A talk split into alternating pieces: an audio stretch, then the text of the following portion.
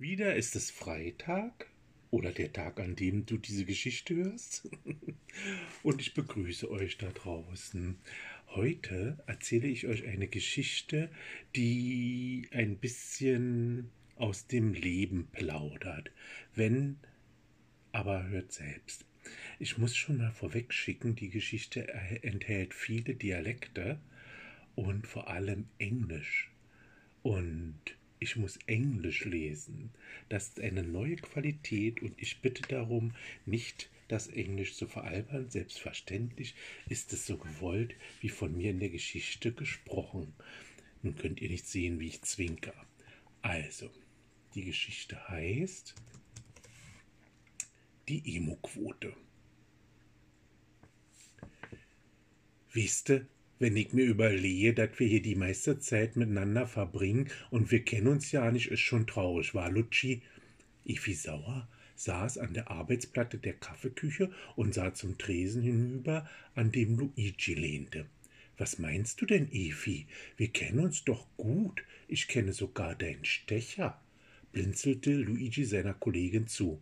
Na wisste, der Alte hat angeordnet, dat wir der Hafenstein eine Überraschung ausrichten sollen, hier im Büro, und da fiel mir auf, dat man die wirklich nicht kennt, war. Ach, die Süße, stimmt. Aber das liegt doch nicht an uns. Ich hab sie neulich gefragt, ob sie mit zur Afterwork-Lounge gehen will, aber da hat sie nur verlegen abgewinkt. Er machte eine ablehnende Handbewegung. Das liegt auch an ihrer Arbeitszeit. Guck mal, wenn die kommt, sind wir schon drei Stunden hier. Dann sitzt sie da vorne ihre vier Stunden, hängt meistens am Hörer und geht, bevor wir Feierabend haben. Da braucht man sich nicht zu wundern. Aber ein echtes Goldstück ist die Kleine. Ich mag die ja. Icke doch auch, Lutschi, aber nur die Überraschungsparty. Der Alte will der scheinbar auch nur jutet, denn der hat mal gesagt, der will alle an Bord war. Also Kinder soll auch nur een Mucks tun, da ich na, ich muss gleich weiter. Post austragen in die Expo. Süßer. Also, see you later, Lutschi. Luigi sah verwundert zu, wie die freche Efi mit ihrem großen Postwagen weiter starkste. Mann, hat die ne Kiste, dachte er noch. Dann war er schon wieder gedanklich dem Schreibtisch verbunden. Marktanalysen. Das Telefon klingelte. Mensch, Luigi, hast du schon gehört? Wir sollen eine Überraschungsparty für die Hafenstein organisieren. Da freue ich mich aber. Das hat die auch verdient. Findest du nicht auch? Luigi musste grinsen. Ja, Martina, das finde ich auch. Sprach gerade mit unserer Post, Evi, die sieht das genauso. Aber warum ist denn der Chef so interessiert daran? Hast du eine Ahnung? Nein, nicht die Bohne. Aber der gibt sich doch neuerdings so besonders sozial, seit er zu dieser Schulung war. Warte mal, ich sieh mal in seinen Timer. Luigi hörte es am anderen Ende blättern und rascheln. Emo-Quotient, emotional intelligent führen. Danach war der doch wie ausgewechselt. Und was feiert die denn die Hafenstein? Ihren fünfzigsten? googelte Luigi. Nein, die hat doch geheiratet. Weißt du das auch noch nicht? Ach so? Ja, frisch verheiratet, hat eine Dienstmail ans Personalbüro und hier an den Chef geschickt, dass sie ab sofort unter dem Namen Wildenau zu laufen hat. Sind ja aus allen Wolken gefallen. Da hätte ja wenigstens einer hingehen müssen mit einem Strauß oder so. Ist doch peinlich. Martina machte eine Denkpause.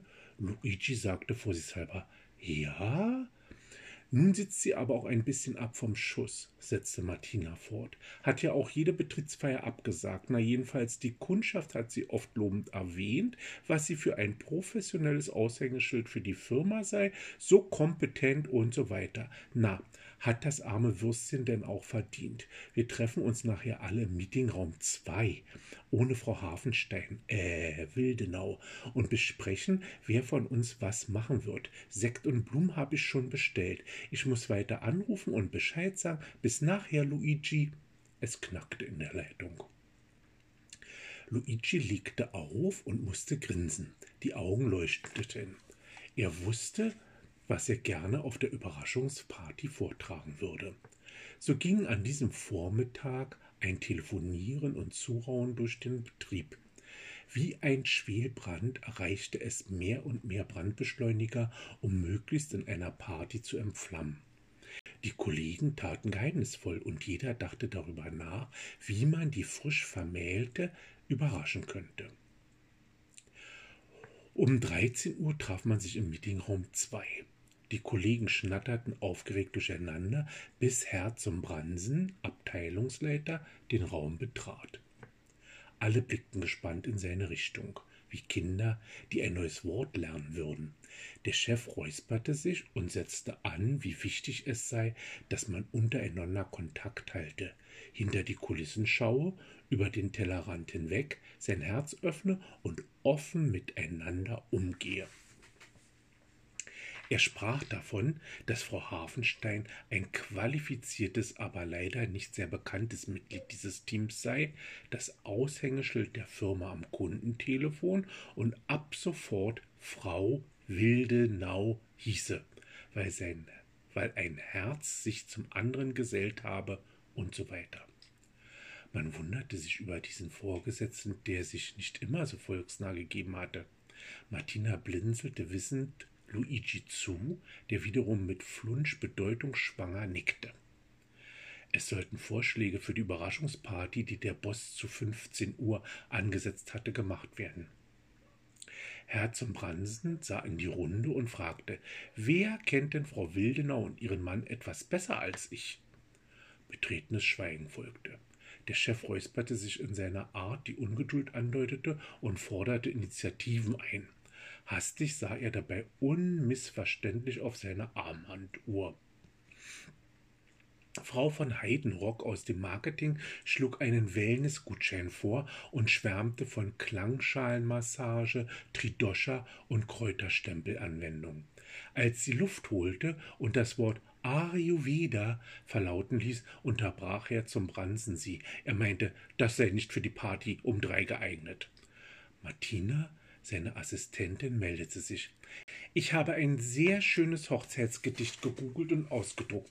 Das würde ich verlesen. Kennt denn niemand den Vornamen von Herrn Wildenau? Dann könnte ich es persönlicher gestalten.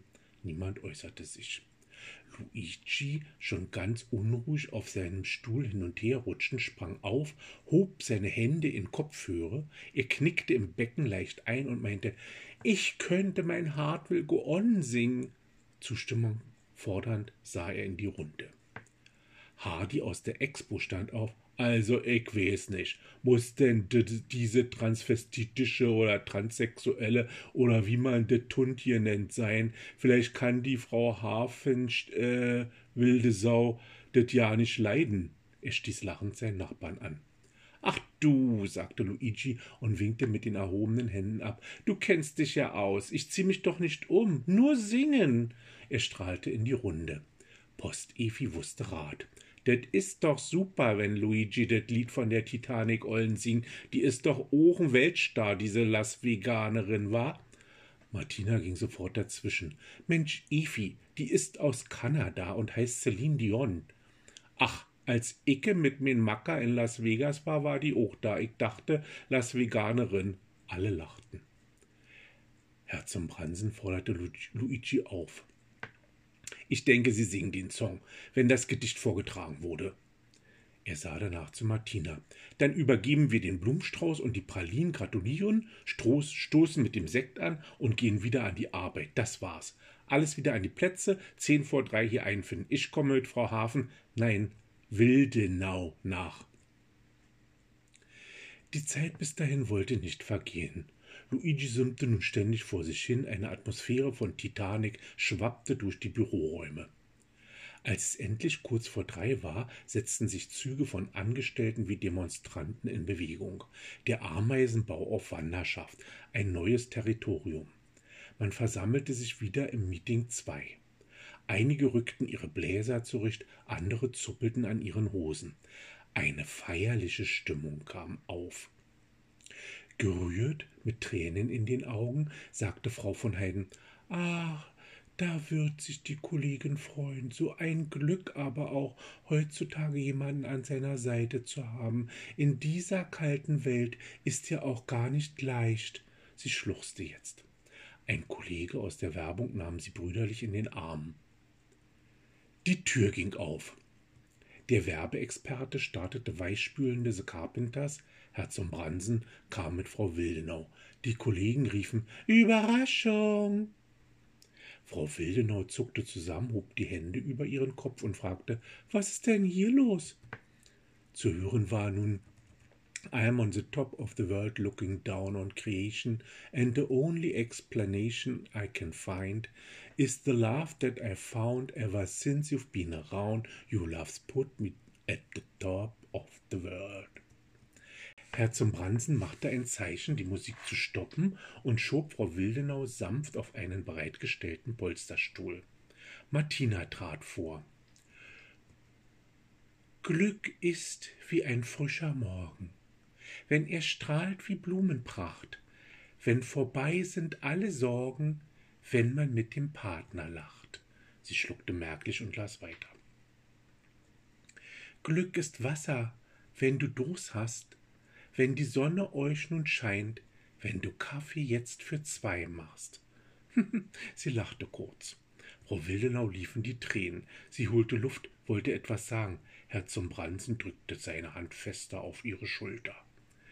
Wenn du nie mehr einsam weinst, Glück ist auch der Kuss der Liebe, wenn du glücklich dich gebunden, wenn es immer nur so bliebe, wenn du deinen Schatz gefunden.